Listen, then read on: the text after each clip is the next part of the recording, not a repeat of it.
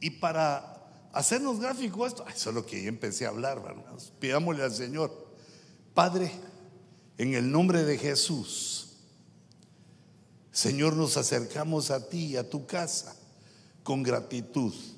Gracias, Señor, por esta casa que nos has permitido tener. Gracias, Señor, por la comodidad que nos das en esta casa. Te ruego que guardes a tu pueblo.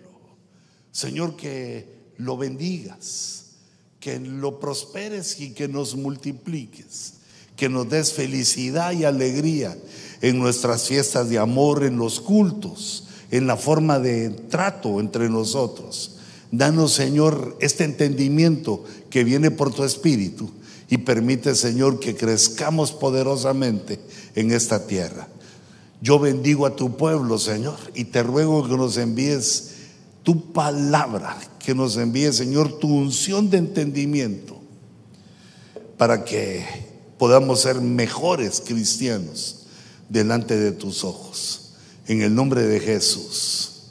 Amén.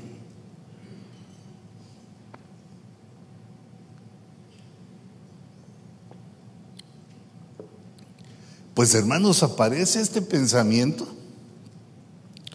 la, la, falta de conocimiento.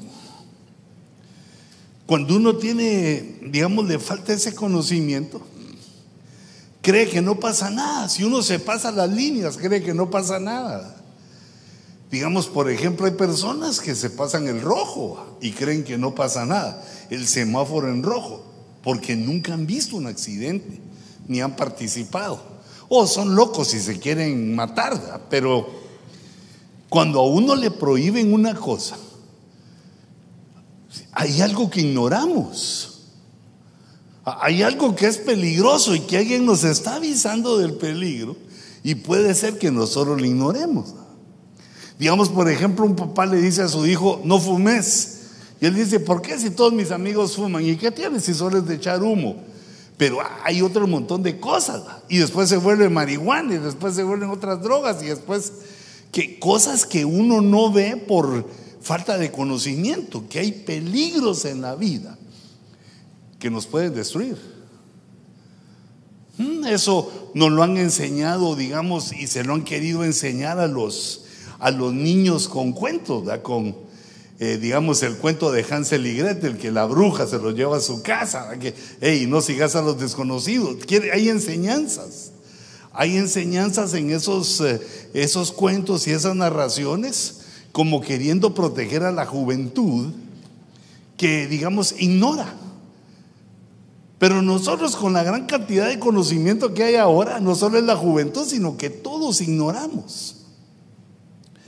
Por ejemplo, los griegos tenían, digamos, la mitología, había sido, digamos, diseñada de alguna manera eh, torpe, pero tomaban lo sobrenatural para hacerle entender cosas, eh, digamos, a la gente de la desobediencia. Pero fíjense este punto. Había una persona que se llamaba Narciso, pero yo digo que no existió, sino que era la mitología, historias que contaban ellos, pero no sé, porque el nombre Narciso, ah, como que todavía existe. Pues este Narciso tenía el defecto de todos los latinos. Era guapo el condenado. Era bonito. Ah. Y entonces eh, muchas eh, damas le habían visto con ojos risueños. Muchas damas se habían enamorado de él, pero él no le había hecho caso a ninguna.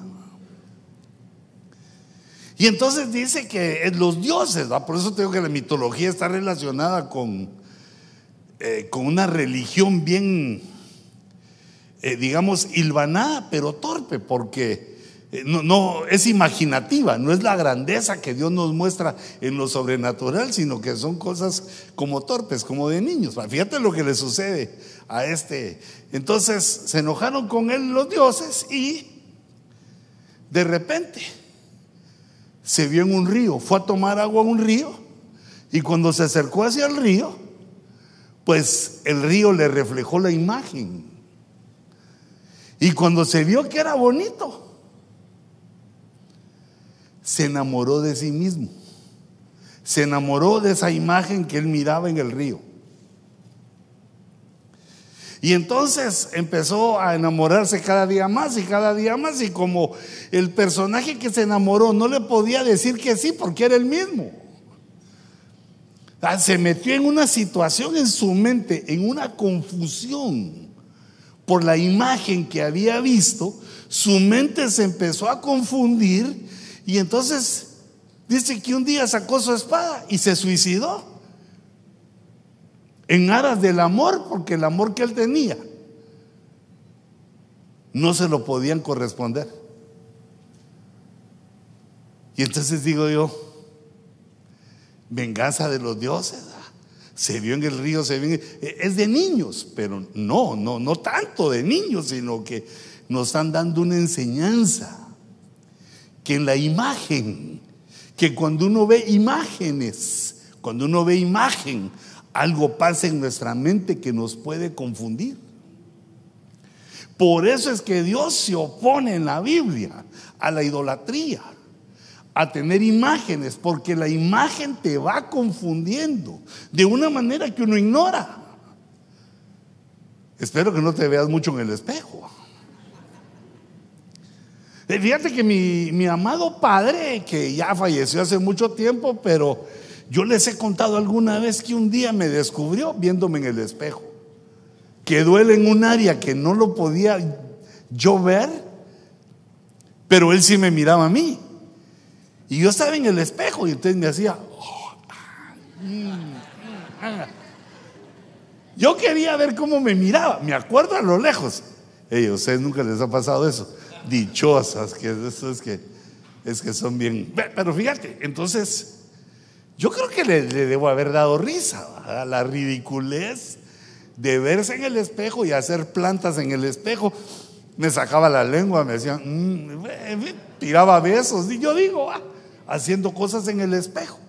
Y entonces de repente entró y me dijo, no te estés miqueando, me dijo. Miqueando del verbo mico. Ah, no, ese no es verbo, ¿verdad? Es de mico, que es un mono, pero con una palabra un poco despectiva. Me hizo ver, me hizo ver, digamos, que, que no estaba bien eso, que era malo.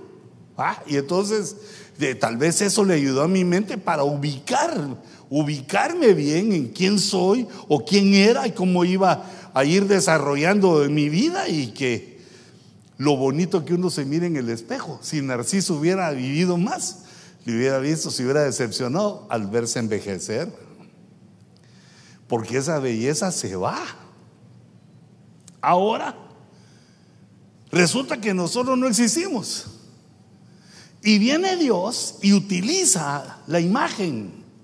Utiliza la imagen para hacer una creación. Él en su independencia, en su sabiduría, que nadie lo manda, Él decide, toma la tierra que Él había preparado antes y pone a una criatura, pero no, no, no, perdón, no la pone, la crea, la forma con barro, la forma con barro y le da vida, le sopla, le da vida y, nos volvemos un alma viviente. Se vuelve Adán un alma viviente, pero la Biblia dice claramente que cuando Dios nos creó, cuando Dios creó a Adán, lo hizo a su imagen, a su imagen. Entonces, e, esto quiere decir, hermano, la primera vez que se menciona las imágenes, pues para no confundirnos, va para ubicar bien cómo son las imágenes, eh, que vienen de Dios y la, eh, digamos, involución del concepto que nos puede hacer daño mentalmente. Viene entonces el Señor y nos crea y resulta que nos vemos que somos bonitos. Adán sabe de su belleza cuando mira a Eva, porque no dice que él se haya podido ver antes, sino que cuando él ve a Eva, que fue hecha de, su costilla que fue sacada de él, que era eh, eh, un esqueleto que Dios hizo forrado con la carne de Adán. No, sí, así era Eva, pero era linda también porque se ve la expresión que dice Adán cuando la ve. Que él se maravilló de, ella. Y entonces sí, alguien a su imagen, ¿de quién se pudo enamorar? Eh, uno puede amar a la imagen bonita de alguien, pero la imagen es otra persona. Ese es el amor correcto. El amor que Dios bendice en matrimonio. Pero no solamente eso, sino que más adelante, ya cuando está Israel en el desierto, Dios le dice a Aarón y a María, la hermana de Moisés, que él se aparece delante de Moisés y le habla cara a cara, no en dichos misteriosos, como ha hablado en la escritura, con dichos misteriosos, no en esos dichos, sino que él habla con, con Moisés cara a cara, con palabras entendibles, y que Moisés ve su imagen. Moisés logra ver la imagen de Dios, pero no describe nada de eso, sino solamente que lo vio. Y también vemos en el Antiguo Testamento que Dios invita a los ancianos de la congregación, invita a un buen grupo de personas y cenan delante de, Jehová y lo ven. Ven su imagen porque Dios es invisible. Pero no solo invisible como que los ojos no lo pueden ver, sino que es que Dios no puede ser conocido por ninguna criatura porque es tan grande que no puede ser conocido. Entonces viene Dios como autoridad de todo y nos crea a su imagen. Y nosotros empezamos a caminar, eh, sabemos que nuestro padre Adán estuvo, eh, digamos, en el paraíso, pero cuando salió de ahí y conoció a Eva, resulta que tuvo hijos. Pero no estoy hablando de Caín y Abel, sino que más adelante, cuando nace Set, hubo 130 años desde la muerte de Caín, eh, perdón, desde la muerte de Abel, Caín fue el que mató a Abel, desde la muerte de Abel hasta que nació Set, hubo 130 años de que no tuvo hijos, Adán y Eva. Pero después, cuando nace Set, dice que este nace a la imagen de Adán ya no a la imagen de Dios.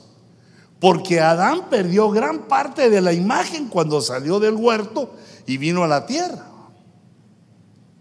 De aquel ser lumínico que se parecía a Dios. Eh, digo lumínico porque eh, nos da una idea a la Biblia de que tenía luz Adán en el huerto. No era como nosotros porque no tenían ropa y no se veía su desnudez hasta que pecaron se vieron desnudos, porque cambió algo de su, perdieron la gloria, Dios, perdieron la gloria y entonces ya se vieron como nos vemos nosotros ahorita, que necesitamos ropa.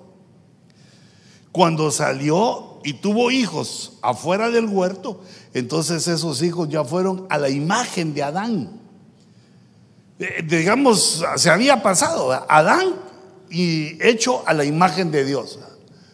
Pero no la imagen de la carita y los ojitos, sino que la imagen que nos eh, puso en nosotros es que nos dio razonamiento, inteligencia, nos dio el poder de discernir la belleza, nos dio memoria, nos dio, eh, digamos, el privilegio de amar que son cosas que otras creaciones, las otras creaciones no lo tienen. Nos dio conciencia, espíritu. E, en eso nos hizo a su imagen. No exactamente que Dios sea como nosotros, sino que, eh, digamos, en la Biblia dice los ojos de Dios. Y nosotros también tenemos nuestros ojitos. Que Jehová oyó, como que tiene también oído, que recibió eh, el humo, el perfume o sea que los sentidos tenemos nosotros algo vago, algo lejano de lo que Dios creó como Dios nos diseñó. Y empezó así a moverse a la imagen porque esa fue como Dios lo comenzó, haciendo una criatura semejante a Él, con, con esa idea desde Dios, con la idea de que esa criatura semejante a Él, fuéramos hechos sus hijos. Y luego al caer todavía eh, guarda algo los hijos, porque son hechos a la manera de Adán, pero aún guardan aquel recuerdo, guardamos aquella imagen que viene de Dios. Por eso es que en nuestro corazón hay el deseo de santidad, hay el deseo de dejar de pecar. Eh, está, eh, digamos, el deseo de consagrarse, como lo vemos hoy al reunirnos aquí. Algo tiene Dios con nosotros que nos conduce, nos dirige a que estemos en su casa. Y, bueno, no solo en su casa, sino cuando estás eh, en la calle, que sentís feo el hacer el pecado o participar con los pecadores va cayendo uno mal porque es que fuimos hechos a la imagen de Dios. Pero ahora resulta que viene, viene lo negativo.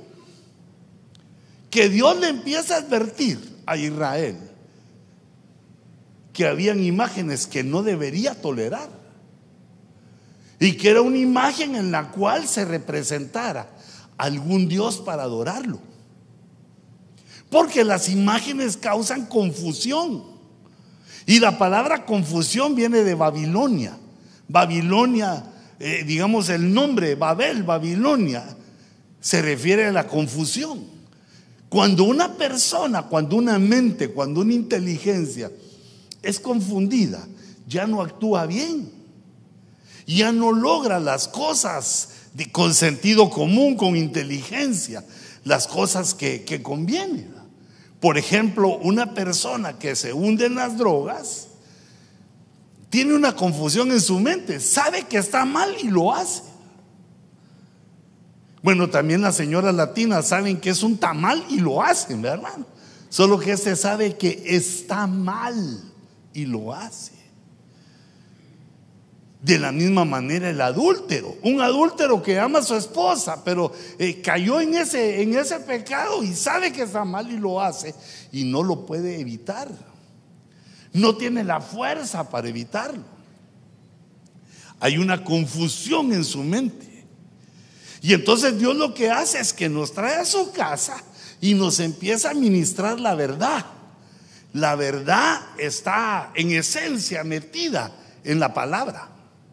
Y si nosotros vamos recibiendo esa palabra de verdad, entonces la confusión se va desconfundiendo, se va, eh, digamos, se van peinando los pensamientos, se van ordenando los pensamientos, se van poniendo en su lugar los pensamientos. Y entonces ya empezamos a tener pensamientos claros, razonamientos eh, correctos, y empezamos a ver la, la realidad de la vida, la verdad y no el engaño de la confusión.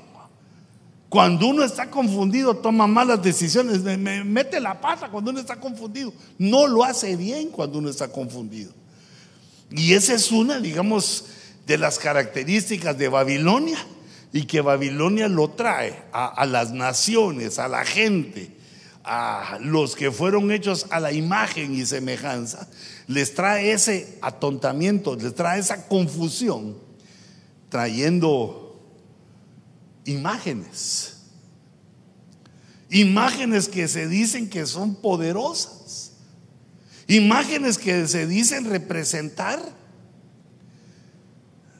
a una divinidad. Qué terrible eso. Ahora yo calculo que al verte aquí, digamos, ya esa eh, idolatría burda, ya la dominamos.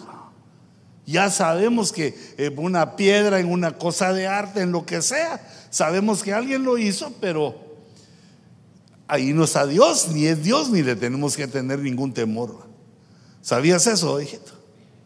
Por mucho que digan eso, no le tengas ningún temor porque razonar, razonar, como una piedra puede hacer algo contra ti. Solo que alguien la agarre y te la tire, pero sola no se puede mover. Que eso no existe. Aunque el concepto, eh, digamos, de idolatría es que las estatuas se hacen para que habite en la estatua un espíritu. Porque esa es la imitación de lo que Dios hizo. Dios nos hizo a esa imagen, nos hizo a su imagen, pero dentro de nosotros puso un espíritu humano. Pero bueno, Dios es Dios y Él hace las cosas. Qué bonitas y qué correctamente hizo las cosas porque nos vemos en nosotros. Pero ya luego viene la mano de Babilonia, del diablo, que el Señor lo reprenda, y entonces empiezan a engañar al hombre con ídolos. Los empiezan a meter eh, en su mente y como es más fácil creer en algo que se ve. Por eso la, la dificultad de la fe es que uno cree lo que no ve. Es pues la fe la certeza de lo que se espera. El futuro no lo sabemos, es incierto. La convicción de lo que no se ve, que estamos seguros que Dios existe, pero es un Dios invisible y no lo vemos. Y entonces, digamos, eh, lo más fácil, lo más sencillo, es que le empieza a decir por, de alguna forma Babilonia o el diablo a las personas que no, que sí se puede ver que aquí está, que ese es Dios. Y luego eso se fue recomponiendo, diciendo cosas, eh, digamos, trayendo a otros, digamos, a santos, a otros personajes que tuvieron una vida correcta que tuvieron una vida, digamos, ejemplar, pero que no son adorables. El engaño este es que hacen a la imagen de algo adorable. Pero solo la imagen no puede hacer nada, sino que procura una confusión en nuestra mente. Uno se confunde. Una persona se confunde por muy sincera, por muy razonable, se confunde. Por eso Dios nos prohíbe eso. Pero te quiero leer el verso porque yo pensé que lo tenía atrás, pero no es así. Vamos a ver. Ese está en Levítico 26. Habían muchos, pero yo solo traje ese de Levítico 26 para darnos una idea. Dice 26.1 dice, no os haréis ídolos. De una vez ahí está la negativa. ¿Qué es un ídolo? Una imagen. Y si te das cuenta, en el siglo XXI es muy importante la imagen que uno tiene. Por imágenes se convencen los deportistas, los artistas, todos los que quieren quedar bien con la gente y todos los que son ídolos, cuidan su imagen. Sí, pero no estoy diciendo yo que no te peines ni te, o no te laves los dientes en la mañana. Hey, se nota cuando uno no se baña. ¿eh? No, no creas que engañas a nadie, Así, se sabe, ¿verdad? Porque algún chele o algo, algo se te mira, un pelito parado, algo. No, yo para que no te confundas, que penses, bueno, pero fíjense el punto. No es que Dios no quiera que nos arreglemos para que tengamos una imagen, pero este ya es otro tipo, ya se pasa a, lo maligno, a lo malvado. Entonces, no os haréis ídolos, ni os levantaréis imagen tallada, ni pilares sagrados. Fíjate, pilares sagrados quiere decir, no te levantes nada que vayas a decir que es santo, que vas a, vayas a decir que es, es de Dios. Porque esa es una confusión. Recordate que aquel sacerdote levantó dos becerros para la tribu de Dan y la tribu de Dan se confundieron con esos ídolos y todavía no aparecen, desde hace cuatro mil años todavía no aparecen. Se pegaron una perdida y una confundida. Van a aparecer al final de los tiempos, pero dice la Biblia, dice Jacob, su padre, dice de Dan, Dan dice es serpiente junto al camino. De una vez estaba diciendo, este tiene la tendencia y este lo va a hacer. Tiene una tendencia a confundirse. Entonces cuando surgen los ídolos, se les habla o se nos dice que son, que son sagrados, que son de Dios, que representan algo de Dios. Pero aquí dice claramente, ni pilares sagrados, ni imágenes, ni pilares sagrados, ni pondréis en vuestra tierra piedra grabada para inclinaros ante ella. Si yo le hubiera dicho al Señor, Señor, ¿por qué? Y ahí dice, porque yo soy Jehová vuestro Dios. No, no vas a tener esas cosas porque yo soy tu Dios. Debes de quitar esa confusión en tu mente que porque ves algo, eso va a tener más valor con lo que pidas, con lo que querrás. El único Dios, y que como a nosotros se nos ha revelado, el único Dios es Jehová, y yo soy Jehová tu Dios, y no le vas a pedir a nadie ni que pilares sagrados, ni que la Virgen de no sé quién, ni que el santo no. Nada, ni santo, ni piedras grabadas, nada. No vas a doblar tus rodillas ante nadie, sino ante mí, porque yo soy Jehová tu Dios. Tremendo eso.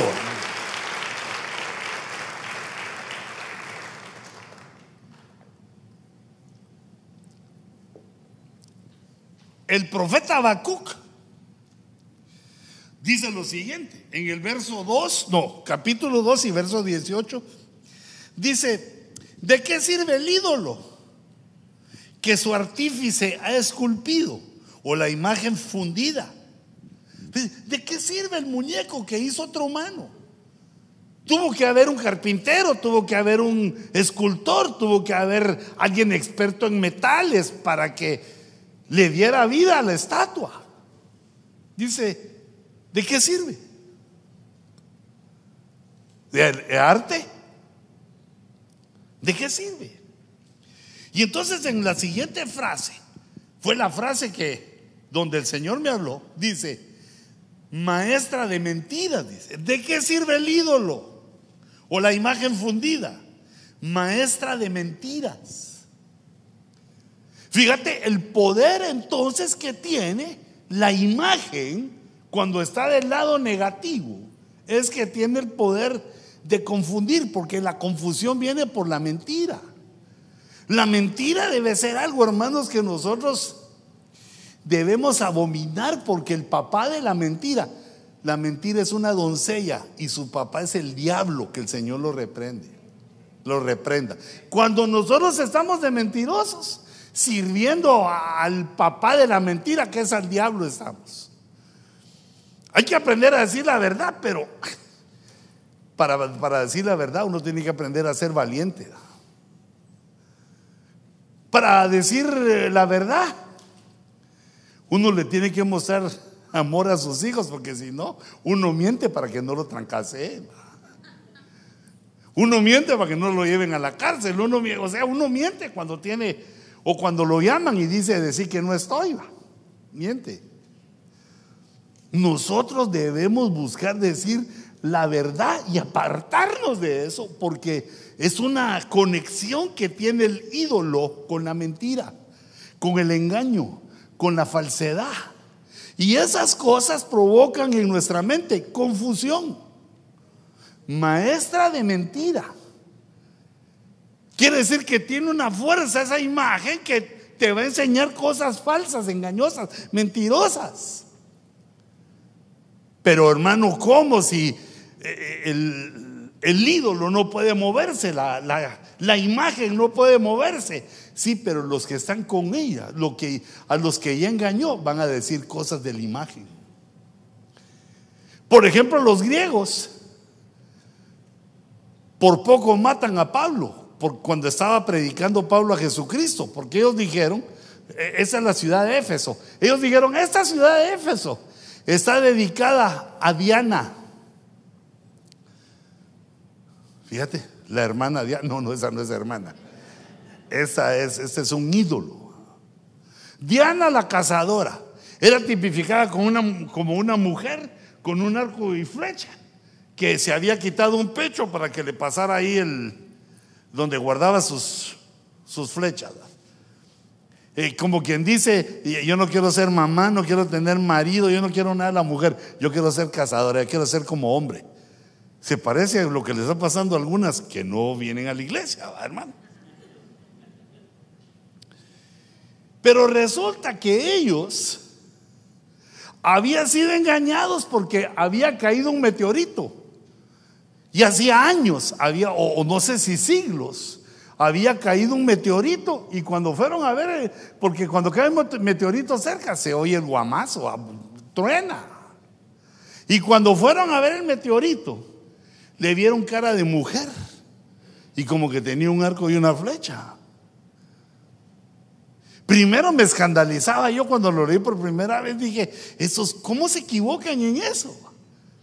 Pero ahora miro, digamos, eh, en algunas noticias que eh, personas miran un árbol y miran que ahí está la Virgen de los, o una de las once mil vírgenes están ahí. O otros miran que, que en un lugar, mira que ahí está la cara de Jesús. También ellos así vieron y ellos veneraban esa piedra. Ellos decían que Júpiter, desde el planeta Júpiter, donde vivía el dios Júpiter, les había enviado eh, esa piedra para que la adoraran y ellos eran sus guardianes. Engañado, maestra de mentira. Las esculturas, las imágenes son maestras de mentira.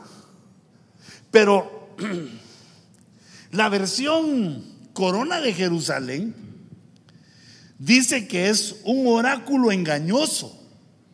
La palabra oráculo tiene que ver con profecía, tiene que ver con una revelación del cielo para la gente. Mira lo que trae entonces las imágenes. Trae como maestra de mentira, porque todas las imágenes tienen una cierta doctrina falsa. Además, como dice la corona de Jerusalén, tiene profecías engañosas. Dice, un oráculo engañoso para que en ellos confíe el autor de tal obra. Da profecías mentirosas para que crean en él, confundan, se confundan. La versión Dios habla hoy dice, ¿de qué sirve una imagen que solo lleva a la mentira. Este no dice que es maestra de mentiras, sino que la imagen conduce a la mentira. Como que al acercarse a la imagen, como que al darle un poco de apertura a la imagen, se empieza, el intelecto humano empieza a confundirse. Y también Dios a ponerse celoso y abandonarnos, porque ¿cómo es posible que pongamos nuestro amor, nuestra confianza en algo que sea tocable, palpable, visible. Dice el profeta, ¿cómo es que un hombre le puede decir a un árbol, Padre mío? ¿Cómo uno puede pensar en su genética en el árbol o que Dios está en el árbol? Cuando es una creación de Dios. E, entonces, esto conduce nos va llevando a la mentira, poco a poco a la mentira, hasta que confunde la mente y se vuelve la gente discípulos de la mentira. La maestra de la mentira, utilizando profecías o oráculos falsos, conduce a la mentira a los que en ella creen o en ella se acercan.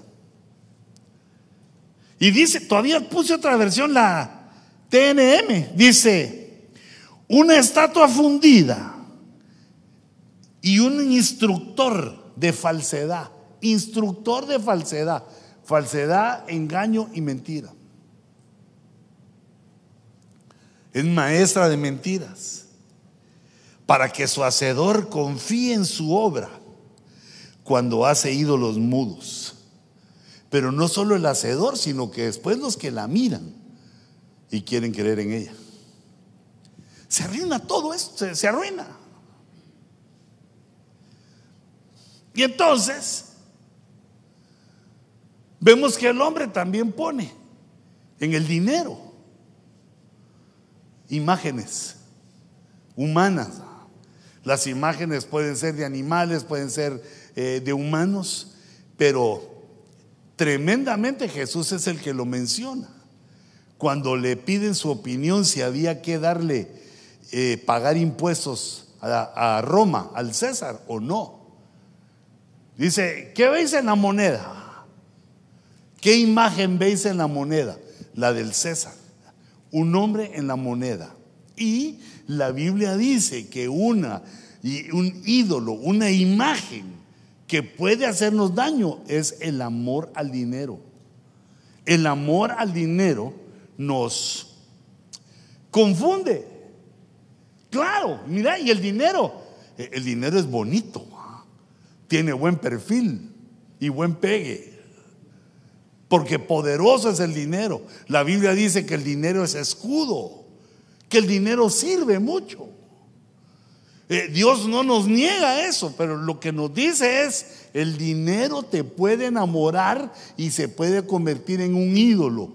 Que tu ídolo sea la imagen de Benjamin Franklin. Ah, porque ese es el de a 100, digo yo, si mal no leí. 100 dólares y ahí está don Benjamin, que fue un gran hombre. Pero amando el dinero es como que uno empieza a amar imágenes y eso se vuelve idolatría. La idolatría se empezó a poner más fina, más eh, eh, puntual, más cuidadosa para que no cayera en aquello burdo de decir en esa piedra, en ese arte, creen ustedes que está Dios.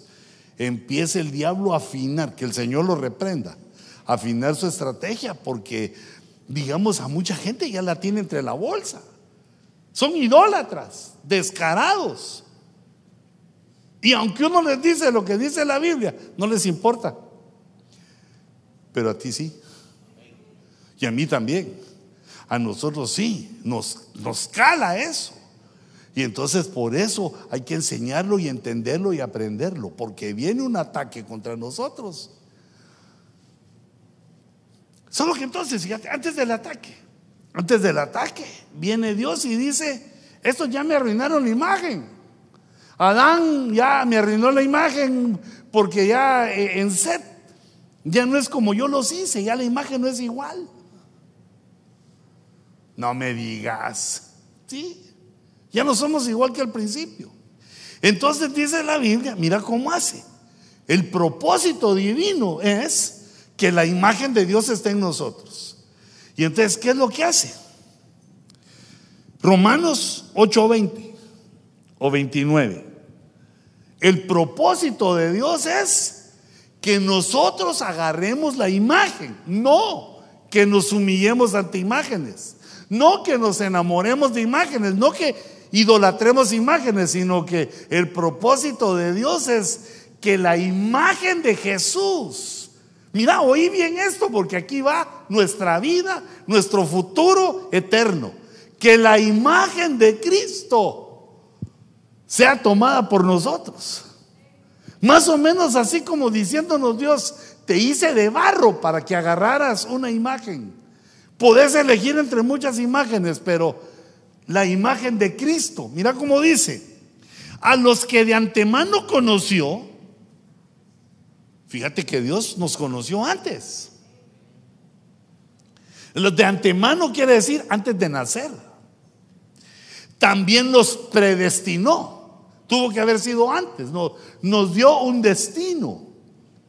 Nos dio un destino, es decir, Dios decidió dónde ibas a nacer, en qué país, en qué familia, cómo te iba a ir en la vida, que te iba a tocar que te dieran unas tus buenas jaboneadas.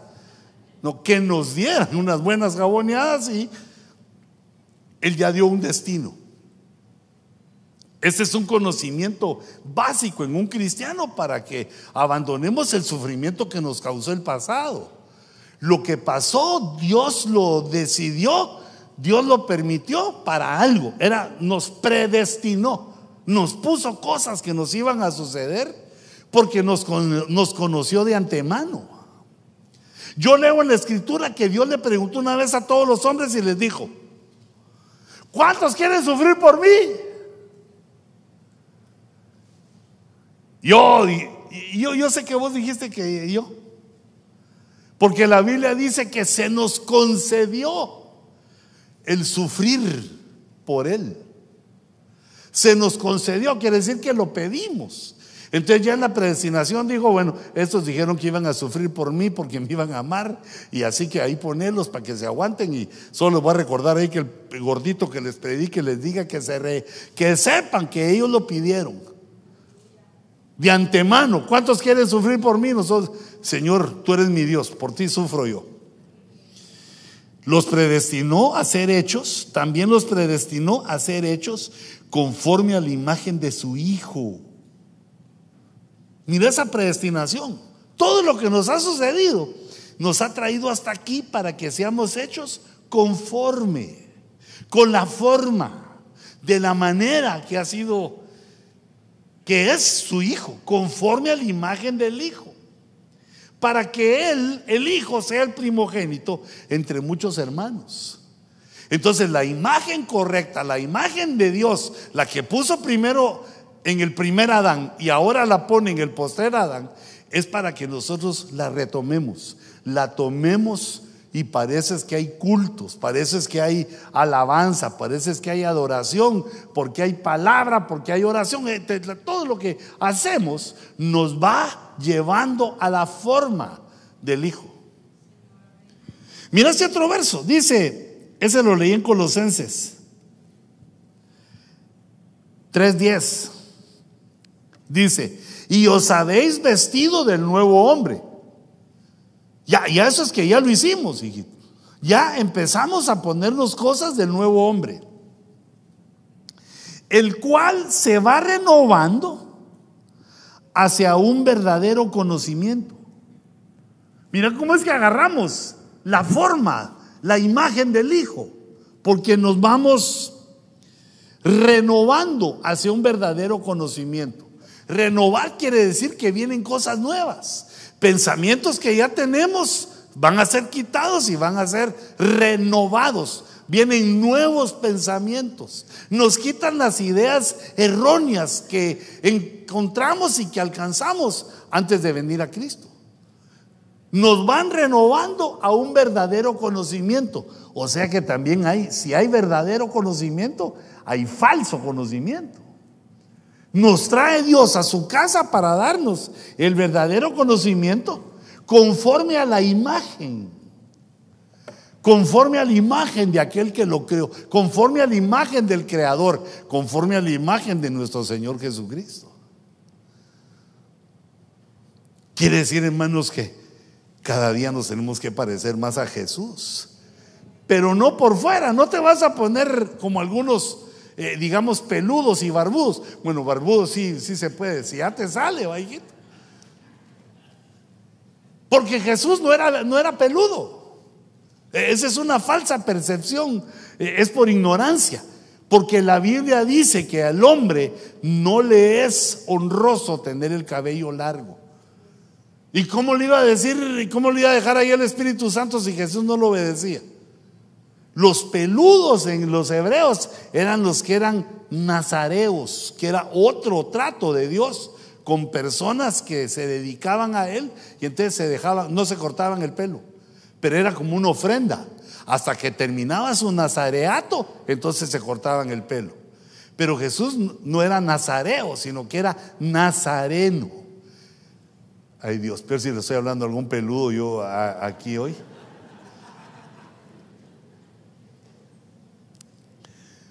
Por eso dice la escritura. Y tal como hemos traído la imagen del terrenal, la imagen del Adán terrenal, los hijos de Adán traían la imagen de él. Esa es la imagen que traemos ahorita. Traemos la imagen del terrenal, traeremos en el futuro, traeremos también la imagen del celestial cuando vengamos con Cristo traeremos la imagen del terrenal. Es decir, que ahorita es el tratamiento para nuestra alma, con la palabra, con eh, el ejercicio, con la disciplina, con el dominio propio, con todas esas cosas que nos va enseñando el Señor, de la verdad, lo correcto, lo justo, la justicia. Todo eso nuestra alma se va adecuando a la transformación, porque es por conocimiento, el verdadero conocimiento. Pero cuando venga Cristo, cuando Jesús venga en su parucía, entonces también va a ser transformado el cuerpo. En una primera transformación que es similar a la que Jesús tuvo cuando murió y resucitó. Cuando Jesús resucitó a los tres días, lo vieron todos, todos los discípulos. Por eso quedó por escrito en la escritura de todos los testigos que dijeron, lo vimos. No era gente mentirosa, e, era gente del discipulado, era la gente del pueblo, los que habían creído en Jesús. Lo vimos. Por eso queda el testimonio aún de Tomás, que era el más incrédulo. Ya no se pudo quitar esa desgracia, que era un incrédulo. Tomás, el Señor se apareció, estuvo aquí con nosotros. Qué cuenteros, dijo. Hasta que no lo vea, hasta que no vea su imagen y ponga mis dedos en sus heridas, no lo voy a creer. Y entonces, mira lo que hace Jesús. Se aparece y le dice, Tom, Tom, Tom, aquí estoy, tócame, porque eres incrédulo. No seas incrédulo, sino creyente. Y yo, fíjate que muchas veces había dicho al Señor, qué misericordia con este Tomás. Yo lo hubiera agarrado a puro coscorrón por incrédulo. Señor, ¿cómo le muestras esa misericordia? Porque él en ese momento que lo mira resucitado dice, Señor mío y Dios mío, hasta ahí creyó que Jesús es Dios. Algunos se tardan. Pero ¿sabes qué entiendo ahora? que el Señor dejó a Tomás porque era uno que no creía. Y cuando lo vio, ahora él deja el testimonio. Hasta los que no creían dejan el testimonio que ahí estuvo Jesús. Los soldados en la tumba, cuando dejó un montón de testigos. El Señor no lo hizo en oculto. Los cristianos no hacemos cosas en oculto, sino que lo hacemos a la luz, que se mire y el que no le guste que alegue. ¿Ah? Siempre no le vamos a hacer caso, pero le damos el derecho que alegue. Entonces, así como Jesús resucitó, vamos a ser también transformados nosotros en el rapto. Y luego hay otra, otra nueva evolución, otra nueva transformación, cuando seamos glorificados.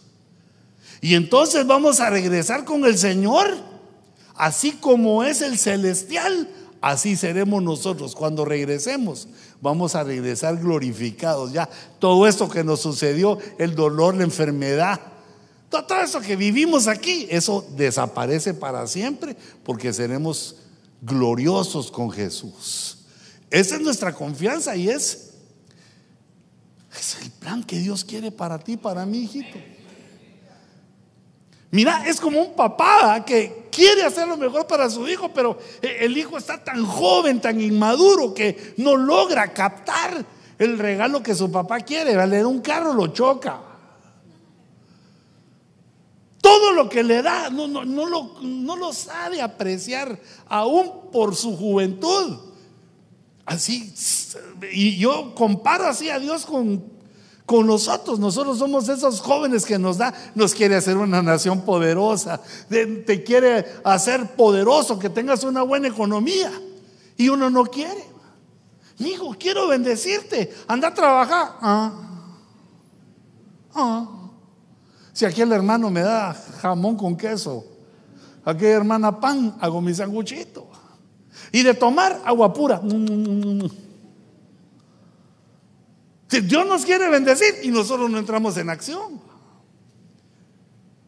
Como hizo Dios con Israel, hijitos.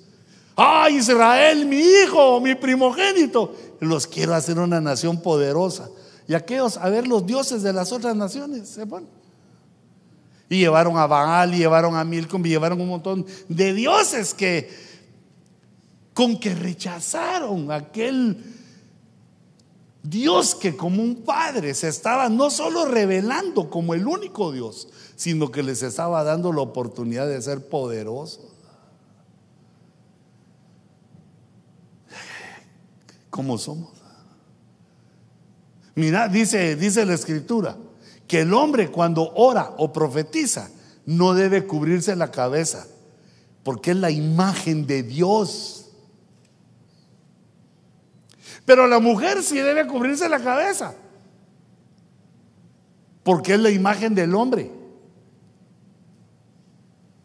Mm, ¿Cómo entender eso? Pues eh, como lo entendas o no, pero solo nota que ahí dice que uno sí y la otra no. Ah, no, que la otra sí y uno no. Cuando uno no entiende la orden, pero lo primero que hace es cumplirla. Porque lo que no entiende uno en el momento, lo va captando ya al rato. Le va bajando a uno toda. Eh, así nuestra mente trabaja, va entendiendo todo.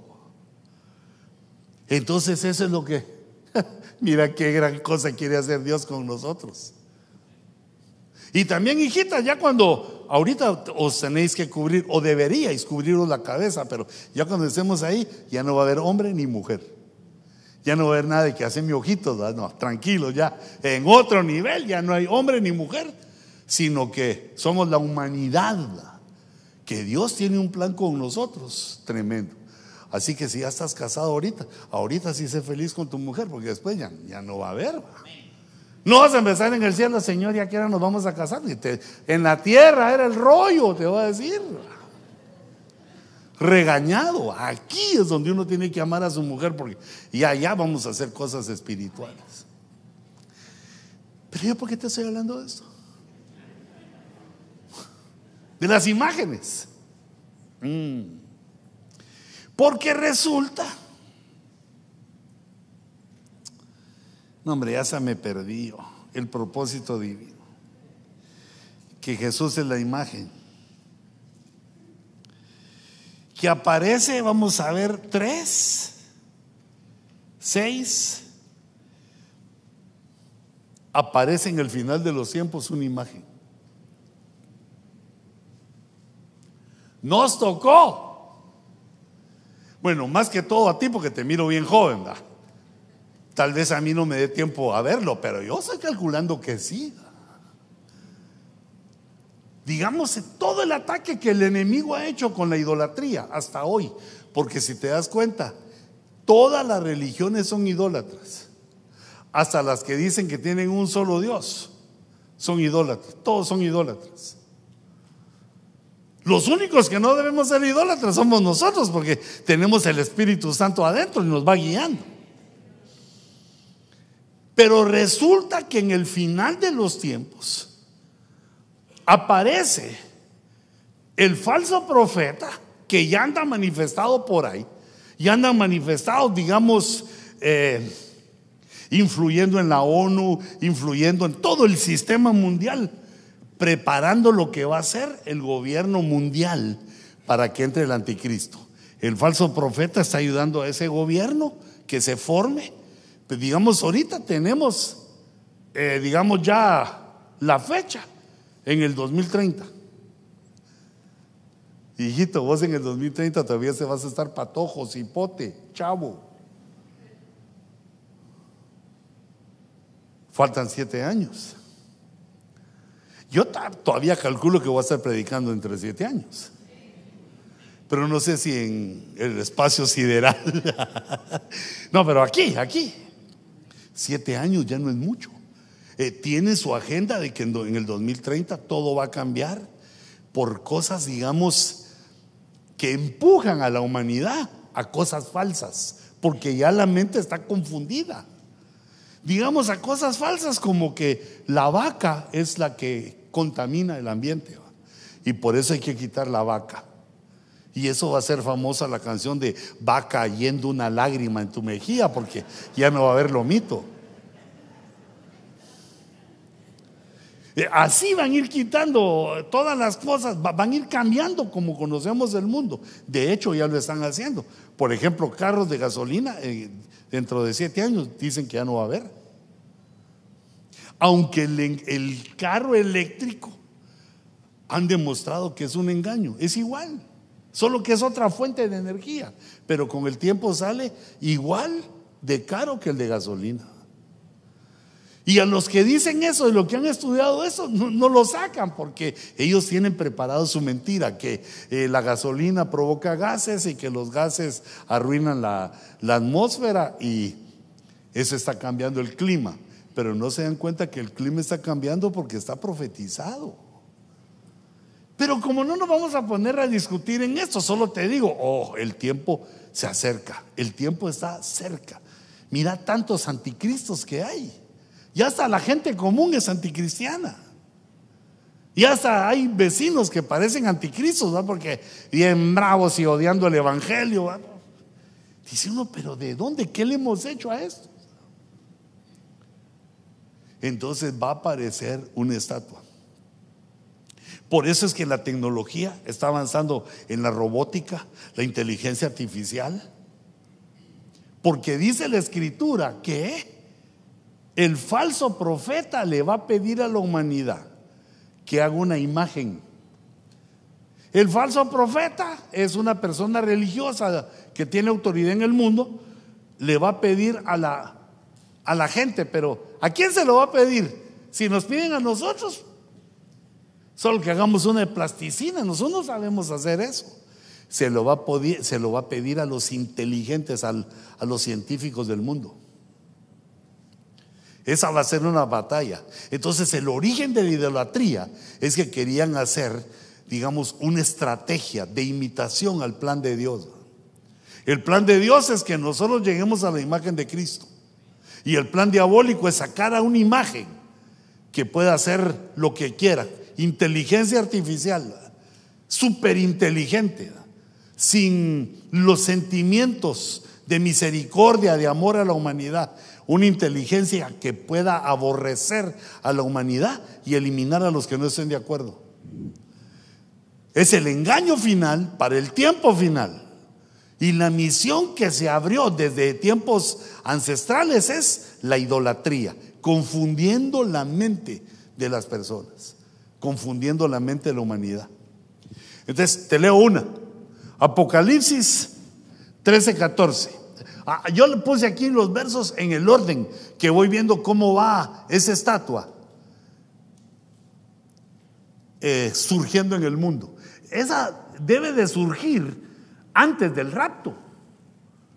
Debe de estar, aunque no ya manifestada, pero debe de estar ya. Por eso es que las noticias nos hablan de que los, las estatuas de ahora, los robots, parecen humanos.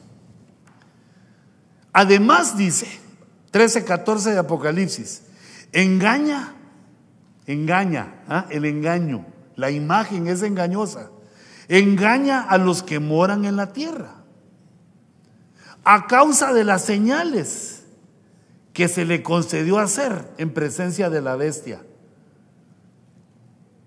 Hijito, mira, hijitas también, si ves una señal portentosa,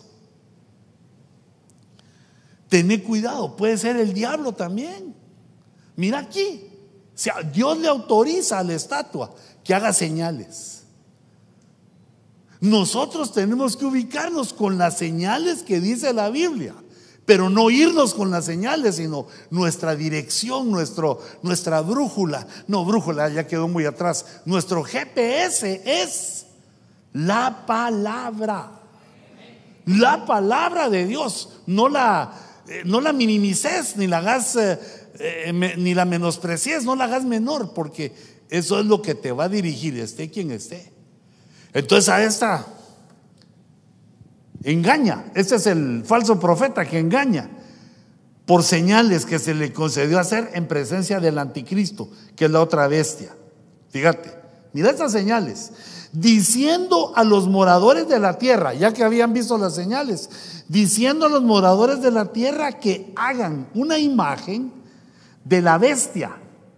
La bestia va a parecer humano. Que hagan una imagen de ella que tenía la herida de la espada. Ese es el falso, no, no, perdón, es el anticristo. La que tenía la herida de la espada y que ha vuelto a vivir. Que hagan una imagen, una estatua. Ahí le pide a la humanidad, a los científicos. Y ahora los científicos ya tienen la tecnología. Por ejemplo, estás en tu celular y le decís, oye Siri, Ah, vaya que no se pusieron a funcionar todos los teléfonos. Eh, digamos, yo, hoy estaba, que estaba estudiando en la, en la mañana, leí la palabra reteñir, retiñir, retiñir, que lo dice la escritura, que van a suceder cosas, que va a retiñir los oídos. Entonces dije, pero ¿qué quiere decir retiñir? Yo retiño, tú retiño, no, no, ¿qué? Y voy a ver qué significa. es un sonido con vibración. Pero no fui a los diccionarios, sino que dije, oye Siri, ¿qué significa la palabra retiñir? Y me dijo, significa echarle color a una... No, eso es reteñir, le dije. No seas tonta, Siri. No, no, no, no me dijo eso, sino que me dio, me dijo el diccionario tal, dice eso, el diccionario tal. Pues, en las manos, la inteligencia artificial. Hasta yo me le quedé en el celular, dije, ¿cómo es que esta sabe más que yo?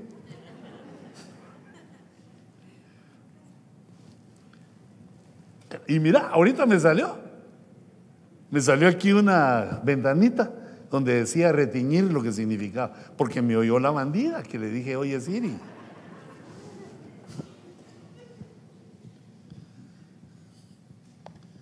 Todo lo que puede hacer el hombre con su poder, con, con lo que Dios nos hizo a su imagen y semejanza, pero ahorita confundidos, confundida la humanidad, lo va a hacer para el mal.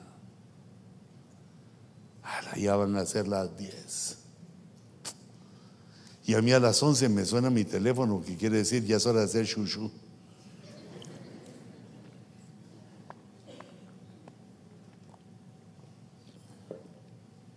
Mejor me hubiera quedado aquí en esta. Mira, es otra cosa que dice. En el siguiente verso. Dice, se le concedió, no es por el propio poder del anticristo y del falso profeta, se le concedió dar aliento a la imagen de la bestia, darle vida, como lo vemos hoy en la robótica, en la, eh, digamos, en los inventos que han hecho, vemos que parece una persona viva, pero no tiene la vida biológica. Eso no solo Dios lo puede dar. Eh, es una vida, eh, digamos, mecánica. Se le concedió dar aliento a la imagen de la bestia para que la imagen de la bestia también hablara. También hablara. Como lo estamos viviendo. Estamos acercándonos a eso. ¿Quién iba a pensar que eso era posible, eh, digamos, hace 100 años? En el siglo XX. Para que hablara e hiciera dar muerte a todos los que no adoran a la imagen de la bestia. La imagen de la bestia va a estar ahí, hablando y con vida. Y los que no lo adoren, mueren. Pues no, no mueren, sino los van a matar estos. Entonces dice en el capítulo 14 y verso 9 que Dios envía su heraldo, su mensajero. Y dice entonces lo siguió otro ángel, el tercero. Apareció un ángel volando en la atmósfera, diciendo a gran voz, si alguno adora a la bestia y a su imagen y recibe una marca en su frente o en su mano, él también beberá del vino del furor de Dios. Ah, anunciado, anunciada la condenación. Dice, y el humo de su tormento, eso es en la tribulación, hay vencedores y perdedores por la estatua. Dice, y el humo de su tormento asciende por los siglos de los siglos. Mira, eso es lo que Dios nos quiere evitar por los siglos de los siglos a su imagen con Él. Y estos por los siglos de los siglos en un tormento y el humo de su tormento asciende por los siglos de los siglos y no tienen reposo ni de día ni de noche los que adoran a la bestia y a su imagen y cualquiera que reciba la marca de su nombre. Entonces está el 666 eh, el adorar a la imagen y también adorar al anticristo. Pero ahora mira, los que se quedaron a la tribulación, dice en el capítulo 15 y verso 2, dice, vi también como un, como un mar de cristal mezclado con fuego. Y a los que habían salido victoriosos sobre la bestia, los que no adoraron, ni se dejaron marcar y los mataron. Habían salido victoriosos sobre la bestia, sobre su imagen y sobre el número de su nombre, en pie sobre el mar de cristal, con arpas de Dios, victoriosos. Los primeros atormentados por los siglos de los siglos. Y estos segundos victoriosos en un mar de cristal. El mar como lo conocemos va a desaparecer, va a haber de cristal y fuego, dice. Tenemos que ser diferentes para estar ahí porque el primer ángel fue y derramó su copa en la tierra y se produjo una llaga repugnante y maligna en los hombres que tenían la marca de la bestia y que adoraban a su imagen. O sea que aquí hay dos sufrimientos. Los que pierden, los perdedores de esta última batalla, eh, sufren en la tribulación.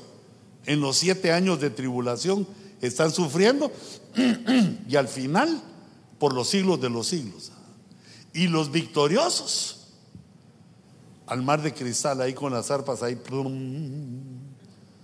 Si no te gustaba cantar aquí, imagínate allá, ¿qué vas a hacer? No te va a salir ninguna. Aquí se entrena.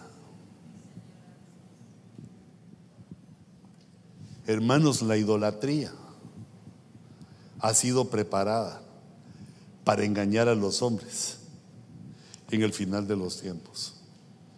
Y para nosotros la idolatría más, más cercana son las fiestas navideñas, hijitos. Mira, yo si te sentís lejos de tu tierra, te comprendo. Pero ¿para qué se casa uno, pues hermano? ¿Para qué tiene uno ahí a su mujercita? Para estar contenta con ella, hombre. Tenemos que olvidar aquel tiempo en el cual en nuestra ignorancia se nos enseñaron cosas erróneas de Dios, de su nacimiento, que no fue en esa fecha, ni nos dejaron en la escritura que celebráramos su nacimiento, sino que celebráramos su muerte en el bautismo y en la Santa Cena. Alguien me dijo, me dijo apóstol, esos son detalles. Y yo dije, este sacó ahorita la bolita de su árbol navideño. Pero mira, no, no, no, no lo digo yo por, mal. Está bien si lo querés tener, ¿qué puedo hacer yo? no, no soy como aquellos pastores que van a revisar la casa de sus ovejas y pusieron arbolito, ¿no? Qué ridículo. Porque cuando llega el pastor lo esconden y cuando se va lo sacan. El que se quiera hacer tonto, ¿cómo, cómo, ¿cómo se puede quitar eso? Además, hijitos, uno tiene libertad, uno puede hacer lo que quiere. ¿Ah? Solo que con el conocimiento que tenemos hay ciertos lineamientos, ciertas cosas que nos pide Dios. ¿A quién queremos agradar nosotros? Sino a Dios. Por eso te lo predico en junio, porque en diciembre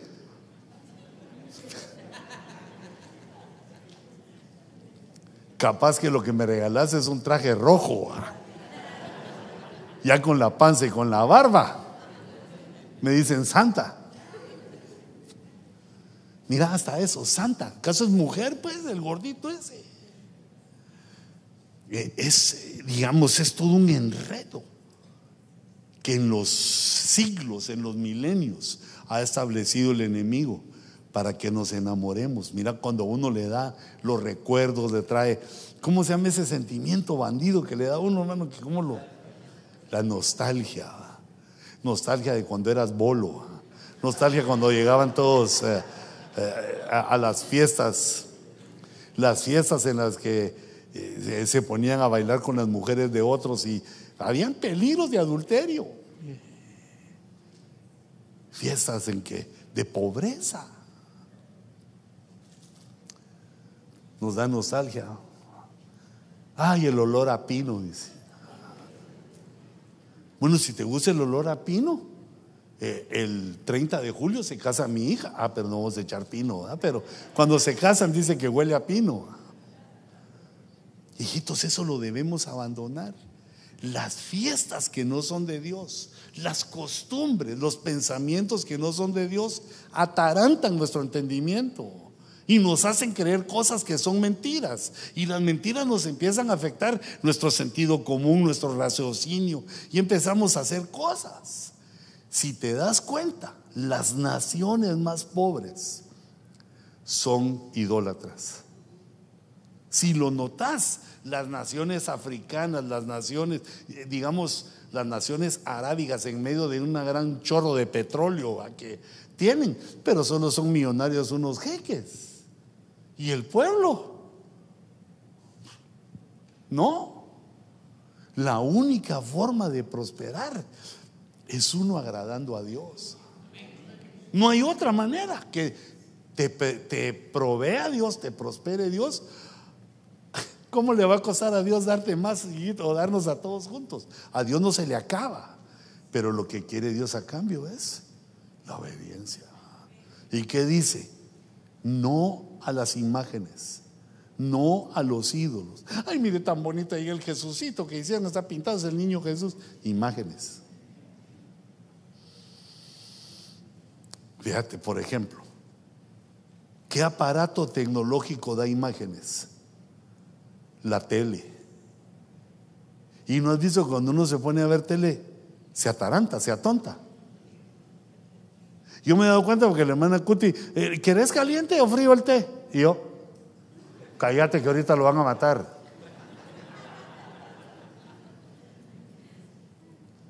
las imágenes como que nos abstraen, nos meten, porque entran por los ojos, por el oído, la mente.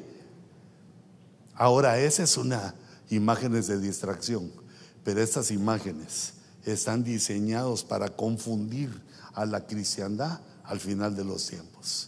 ¿Y quién es la cristiandad? Tú y yo, ahí estamos metidos.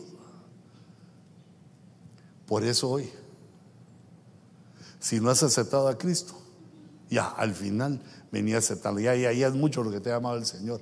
Venía a aceptarlo para que entres a esta nueva vida que Él como Padre diseñó para nosotros.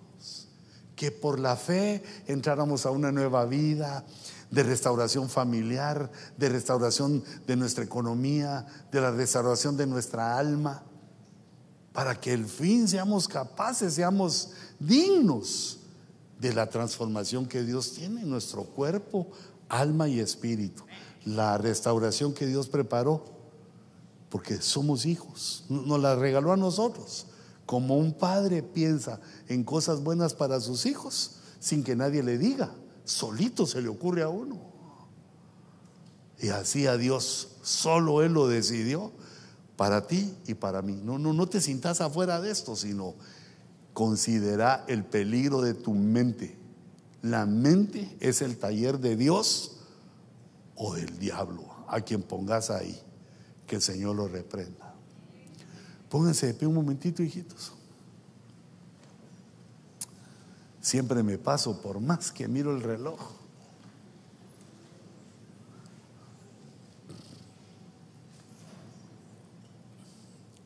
Así con tus ojitos cerrados.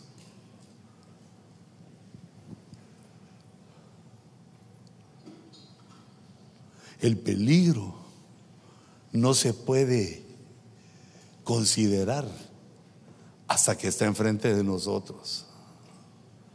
Cuando una persona dice, si me ataca una fiera, si me ataca un león, si me ataca un... Pero como no está, tiene tiempo de pensar, salir corriendo. El peligro cuando no ha pasado nos permite pensar. Cuando el peligro está, influye en nosotros, nos aterroriza, nos paraliza. Y a estas bestias que Dios ha decretado con ese nombre, bestias asesinas en lo espiritual, que han preparado todo un plan de milenios para que tropecemos. Pero el Señor es nuestra luz. Nos avisa que Él ha concedido esta situación. Él ha dejado esta situación pasar, fluir, que suceda, para ponernos a prueba. Pero también nos avisa, no le demos entrada ni corazón al error a la mentira, a la falsedad, a la imagen, sino que nuestra imagen sea nuestro Señor Jesucristo. Padre, ante los acontecimientos, ante las señales del mundo, por cuanto tú fechas con eventos, nos damos cuenta de lo cerca que estamos de los cambios mundiales. Te rogamos que tengas misericordia de nosotros, que esta palabra fortalezca nuestro espíritu, nuestra mente, nuestro corazón, para que sepamos, Señor, por medio de tu conocimiento, el verdadero conocimiento, alcanzar tu imagen. Yo bendigo a tu pueblo, Señor, y por la autoridad que me has dado, extiendo esta cobertura, la cobertura del conocimiento, de la revelación del rema que nos has dado, para que sepamos, Señor, luchar contra los ídolos también de carne y también de metal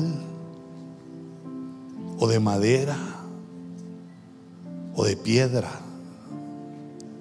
Porque así cantamos, así hemos cantado, Señor, la victoria que nos das al revelarte como el Dios invisible, el único Dios, el que escucha a los que en Él creen el que ayuda a los que le temen, el que siempre está dispuesto de extender su brazo hacia nosotros. Así con tus ojitos cerrados. Si alguien quiere recibir a Cristo, si alguien quiere tener este regalo paternal del Dios Padre, si no lo has recibido, te invito a que vengas al frente. En el nombre de Jesús, toda vergüenza, toda duda, la desautorizamos. Señor, y que fluya la fe, que fluya el creer. Es pues la fe la certeza de lo que se espera, la convicción de lo que no se ve. Te bendigo. Tú que ya lo recibiste, con tus ojitos cerrados, dile, Señor, gracias. Vénganse aquí, hijitos, acérquense a mí. Tú eres la imagen de Dios invisible. La oración de fe para mí. Recibir a Dios como mi único Salvador. ¿Entiendes? Caminar en las cosas de Dios como se debe. Porque ya estoy cansado de andar en el mundo. ¿Y tu hijito? Vine a recibir a Dios porque yo he hecho mucho mal en mi vida. Por tener a Dios a- al lado de mí. Yo siempre he rechazado a Dios toda mi vida y ah, viendo que nada me está saliendo bien y quiero recibir a Dios en mi corazón y hacer cosas, las cosas bien.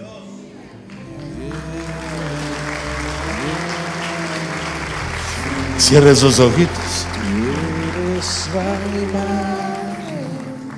Cierren sus ojitos.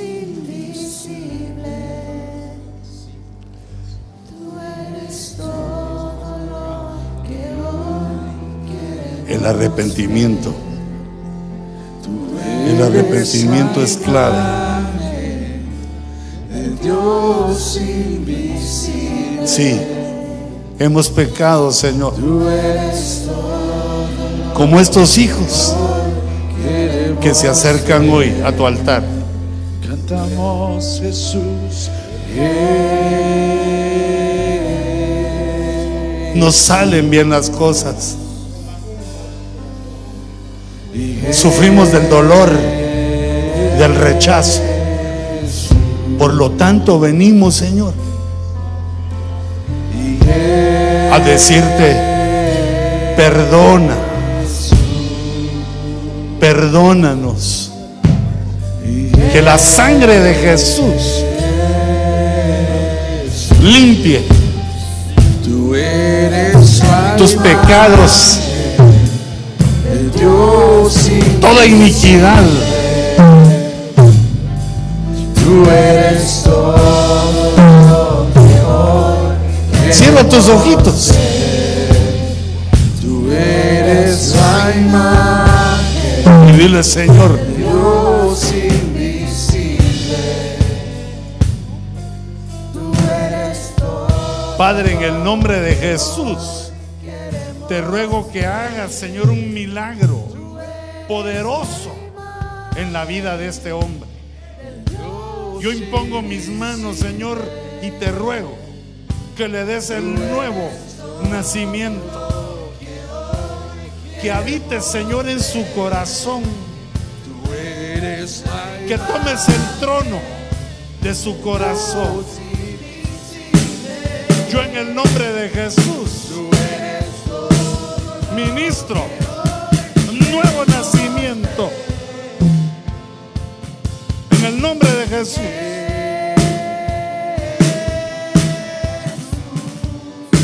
Señor, toma este corazón, conduce, muéstrale tu poder, dándole un nuevo nacimiento.